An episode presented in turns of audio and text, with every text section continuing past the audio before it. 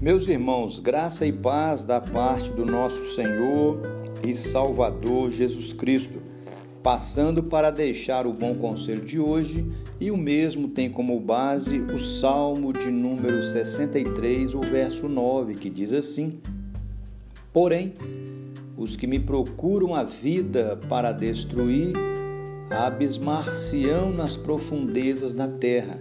E o salmista continua dizendo no verso 10 e no verso 11 que a sua força ou a sua defesa vem de Deus. Davi já revelou para nós no Salmo 63 o seu desejo de estar com Deus, o seu desejo de se deleitar em Deus, e agora do verso 9 até o verso 11, ele nos leva a meditar que o seu desejo ou a sua busca está em Deus, que é a sua defesa. É Deus então que iria cuidar de Davi, é Deus então que iria protegê-lo, é Deus que iria assisti-lo nos dias difíceis que porventura ele estivesse passando.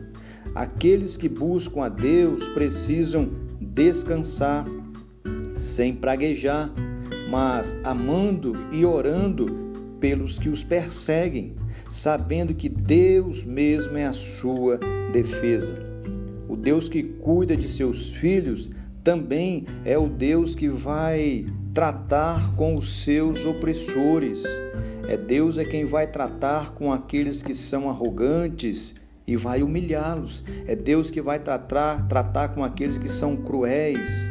Quanto aos filhos de Deus, eles deverão se alegrar em Deus, certo de que todos aqueles que se levantarem contra eles, Deus há de tratar com cada um deles. Veja o que, que diz o verso 11: O rei, porém, se alegra em Deus.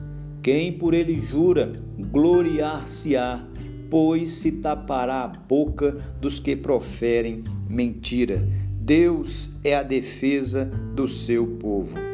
Portanto, querido irmão, querida irmã, Certamente desafios você enfrenta diariamente, quem sabe até opressões, injúrias, calúnias por causa da sua fé. Mas a minha proposta para você é: fique firme, continue testemunhando a respeito de Deus, do que Deus tem feito na sua vida e creia que Deus virá ao seu encontro, que Ele será o seu escudo, que Ele será a sua defesa e que em Cristo Jesus você é um vencedor. Que Deus te abençoe, que o seu dia seja em paz e receba aí um fraterno abraço do seu amigo Pastor Romildo.